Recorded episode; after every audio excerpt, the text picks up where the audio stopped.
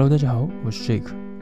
那我们今天带完鬼故事，要跟大家分享两则怪谈。那我们就话不多说，马上开始喽。第一则，海边民宿。高中的时候，我参加社团集训，在一间海边的民宿过夜。民宿是由一个长得很可怕的大叔经营，虽然便宜，却是个破破烂烂、眼看就快倒塌似的木造建筑。晚上，大家睡在铺木板的宽敞房间里时，我突然被摇醒，睡眼惺忪、迷糊望向叫醒我的家伙。他低声对我说：“哎，我想去厕所了。”可是我不敢一个人去。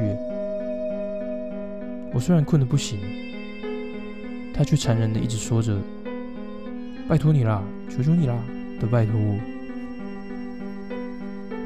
我只好“好啦好啦，知道啦”的应付着，钻出被窝，不吵醒任何人的与他蹑手蹑脚出了房间。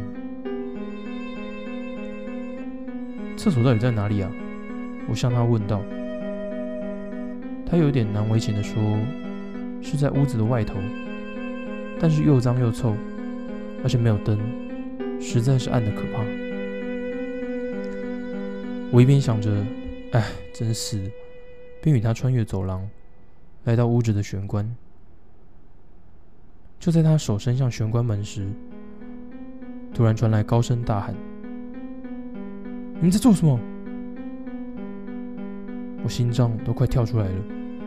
慌忙转身，民宿的大叔正一脸愤怒，拿着手电筒往这里照着。不是啦，这家伙要去厕所。我话才要说出口，大叔就大喊：“给我滚出去！”一边朝这里丢了什么像粉的东西，好像是盐巴。我根本搞不清楚状况。嘴里念着：“好啦好啦，对不起。”边摸着门，正要出去时，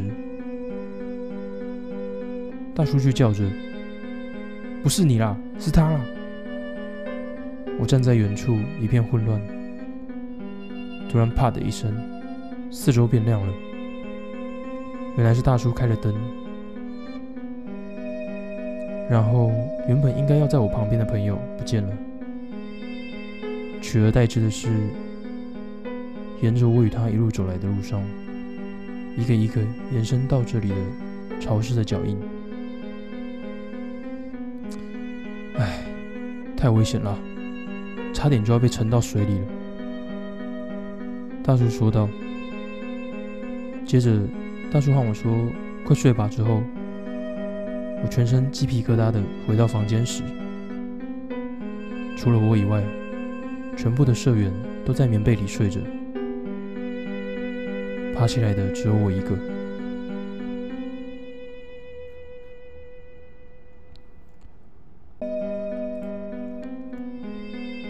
第二则，紧抓不放。三年前，我跟家人一起到位于哀县海岸的露营区玩，露营区在崖壁上。从那里下楼梯到崖壁下面，就有个漂亮的沙滩。除了我们之外，露营的人还不少。而且那沙滩本身好像也蛮有名的，许多人都开车来到这里，是个非常多人的地方。我弟当时是国中二年级，或许是叛逆期吧，一直抱怨说不想参加这个家庭旅游。但还是被我爸硬是弄上车，带到露营区来了。纵使说好要一起在海里游泳，他还是离开我和我哥，一个人游到崖壁正下方的沿岸，或是到与岸边距离稍远的标示游泳限制范围的浮标那里去。我们大概从中午开始游，差不多过了一个小时后。弟弟在海中的浮标那里似乎在叫着什么，我还划着橡胶船靠近他，逐渐看见他紧抓着浮标，脸色铁青，阵阵颤抖着的样子。想说不太对劲了，就划着橡胶船边接近他边问：“你在干嘛？脚抽筋了吗？”弟弟回答：“有有人有人抓着我的手。”啊？是谁在恶作剧吗？弟弟接着尖叫道：“小小孩子穿着衣服，完全听不懂在说什么。总之，先把紧紧抓着浮标的弟弟给拉上了船。仔细一看，弟弟左手上臂手臂的部分流了很多血。虽然我当场问了他。”但他仍然发抖的执念着，有人，有人，完全不知道发生什么事，就还是先把他带到岸上再说。我哥背着他到崖上露营区的帐篷，让他休息，简单的处理包扎。伤口本身只有两公分左右，但却贯穿了臂膀。等他稍微平复后。再度问了他到底发生什么事。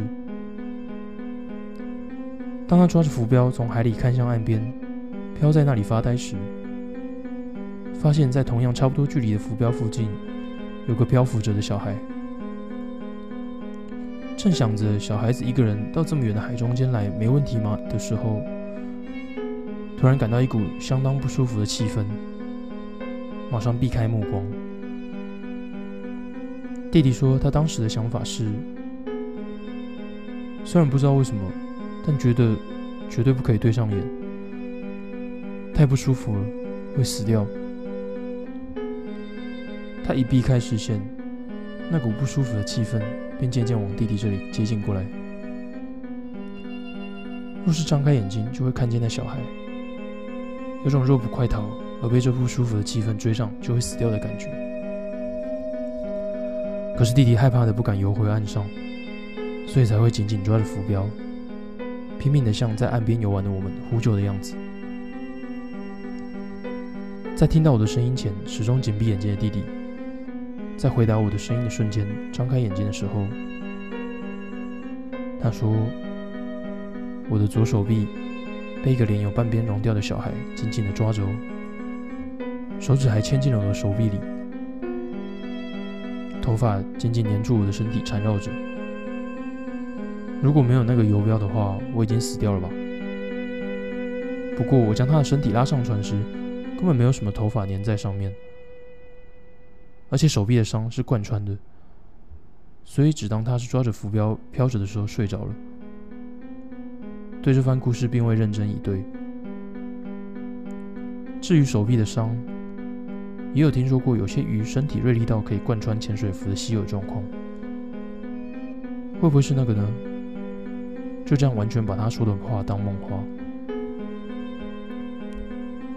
从露营区回来两个星期，弟弟手臂的伤一直没有好，而且还化脓的很严重。去看医生时，保险起见照了 X 光，看来是伤口里面有什么异物，所以才会化脓的样子。因为只要做个简单手术，摘除后马上就可以恢复，于是立刻动了手术。弟弟身体里的异物已经全部取出来了，这样伤口也可以好起来了吧？医生说道。我们一家人感谢着医生，但接下来医生却说，虽然问这个没什么联系。但是这个伤是怎么造成的呢？呃，怎怎么了吗？没有，只是关于里面的异物呢。医生说着，放在托盘上拿出来的，从弟弟手臂里摘出的异物，是许多长长毛发的结块，和像是撕扯下来的指甲。在那以后。弟弟虽然再也没发生什么特别的状况，但完全不想再去海边了。虽然我现在还是不敢相信弟弟所说的小孩子的事，但纵使是现在，一旦想起与弟弟一起在医生那里看到的沾着血的那些毛发结块和指甲，仍然会背脊发凉。那我们今天带完鬼故事就到这边告一个段落。如果你有什么其他故事要和我们分享的话，也可以在底下留言让我们知道哦。那我们就下次见喽，拜拜。